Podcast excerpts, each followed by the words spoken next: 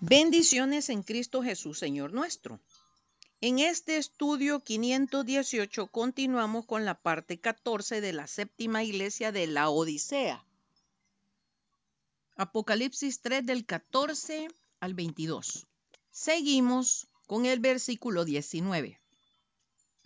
La parte 2 que dice, yo reprendo y castigo a todos los que amo. En el estudio pasado hablamos del gran yo soy. ¿Qué quiere decir el Señor Jesucristo cuando dice que reprende y castiga? Hagamos un ejercicio mental al responder si es necesaria la disciplina para el desarrollo espiritual. Para ello leamos qué nos dice el Señor en Hebreo 12 del 3 al 11, que dice, considerar aquel que sufrió tal contradicción de pecadores contra sí mismo, para que vuestro ánimo no se canse hasta desmayar, porque aún no habéis resistido hasta la sangre, combatiendo contra el pecado, y habéis ya olvidado la exhortación que como a hijos se os dirige, diciendo, Hijo mío, no menospreciéis la disciplina del Señor, ni desmayes cuando eres reprendido por Él, porque el Señor al que ama disciplina y azota a todo el que recibe por hijo. Si soportáis la disciplina, Dios os trata como a hijos. Porque ¿qué hijo es aquel a quien el Padre no disciplina?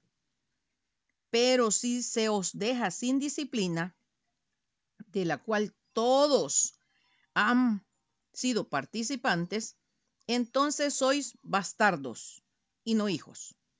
Por otra parte, tuvimos a nuestros padres terrenales que nos disciplinaban y los venerábamos. ¿Por qué no obedeceremos mucho mejor al Padre de los Espíritus y viviremos? Y aquellos ciertamente por pocos días nos disciplinaban como a ellos les parecía, pero este para, la, para lo que nos es provechoso, para que participemos de su santidad. Es verdad que ninguna disciplina al presente parece ser causa de gozo, sino de tristeza, pero después da fruto apacible de justicia a los que en ella han sido ejercitados. Hermoso pasaje bíblico que corre el velo del propósito y la razón de la disciplina. Por un momento, los que son padres y madres piensen en por qué castigan o castigaban o disciplinaban a sus hijos. ¿Tenían o tienen una meta o solo lo hacen arbitrariamente? Como dice el pasaje recién leído, los padres y madres humanos castigan, disciplinan a sus hijos como a ellos les parece y exigen de sus hijos respeto y muchos de ellos veneración. Es cosa aceptada y común porque son sus hijos y pueden hacer con ellos lo que les venga en gana. Y nadie tiene que meterse o decir algo. Muchísimos padres y madres tienen hijos por accidente, sin desearlo ni quererlo. Los matan, los abandonan, los venden, los regalan, los crían a la buena de Dios, abusan de ellos, se desquitan sus frustraciones con ellos, etc. ¿Cómo pueden considerarse o llamarse padre o madre? Sin embargo, muchos son celebrados y aplaudidos como excelentes padres y madres. ¿Cómo es posible tal contradicción? Que para esto no haya cuestionamiento, ni duda, ni incredulidad, se acepte y raye en la veneración cuando la grandísima mayoría no educan para buscar y obtener la vida eterna. Si al caso su esfuerzo no pasa de inculcar e imponer una religión, pero en contra de Dios, que es el creador y dueño, las criaturas humanas se quejan. no quedan exentos muchísimos creyentes carnales que ven en Dios al que tiene que satisfacer todos sus caprichos, contestar todas sus oraciones y llenarlos de bendiciones en lugar de tener que disciplinarlos. Aún quedan los creyentes que se consideran súper espirituales, que no tienen necesidad de pasar por ningún castigo o disciplina. El Señor los considera bastardos y así los nombra. Porque ¿qué hijo es aquel a quien el Padre Celestial no disciplina? Además, leamos lo que nos dice el Señor en 1 Pedro 5, 9 y 10. Al cual resistid en la fe, sabiendo que los mismos padecimientos se van cumpliendo en nuestros hermanos en todo el mundo. Mas el Dios de toda gracia, que nos llamó a su gloria eterna en Jesucristo, después que hayáis padecido un poco de tiempo, Él mismo os perfeccione, afirme, fortalezca y establezca.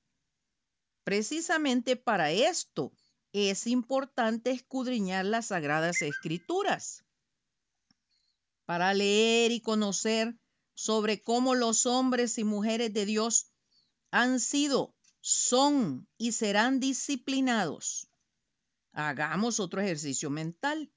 Imaginémonos cómo sería el día del juicio lleno de reclamos, porque a unos no los disciplinó Dios, a otros los disciplinó de más. Para evitar esto, porque Dios es un Padre justo y no hace acepción de personas, todos pasamos por los mismos padecimientos. No faltará en este momento quien esté pensando que lo que a él o a ella le ha sucedido a nadie más le ha pasado. ¿Cuál es la razón? Si es que así es. Número uno, los incrédulos, por decisión propia, no viven bajo la cobertura del Padre Eterno. No han querido creer para pasar de criatura a hijo. Número dos, el orgullo lleva a la desobediencia, lo cual acarrea castigo. Número tres, el no querer aceptar y someternos al gobierno de Dios nos lleva a tomar malas decisiones que acarrean dolor.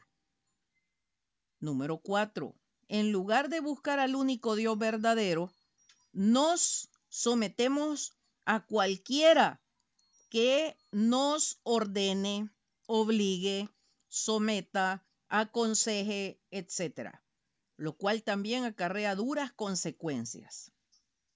Número 5. Aun cuando nos arrepintamos, cambiemos y nos sometamos a la voluntad perfecta de Dios y Él nos perdone, las consecuencias de nuestras acciones y decisiones nos alcanzan. Número 6. Debemos estar conocedores que Dios es Dios. Él no tiene que darle cuentas a nadie. Él decidió crearnos con planes y propósitos de, desde antes de la fundación del mundo. Por lo que haríamos bien en creer y aceptar como el niño pequeñito que camina seguro de la mano de su padre sin cuestionarlo. Lo sigue con amor. Será hasta el próximo domingo, si Dios nos presta la vida, que seguiremos comprendiendo, creciendo espiritualmente en esta verdad contenida en las Sagradas Escrituras. El verdadero amor castiga y disciplina. No cae en la indulgencia. El amor divino inspira las heridas que nos abre el Señor Jesucristo son las que son las de un hermano, un amigo. El propósito que Él persigue al reprendernos y corregirnos es el producir en nosotros un cambio de actitud, arrepentimiento y vivir una vida conforme a su voluntad. Ojo, Maranata, Cristo viene pronto. Atentamente, Lic Acevedo, colaboradora de Riego.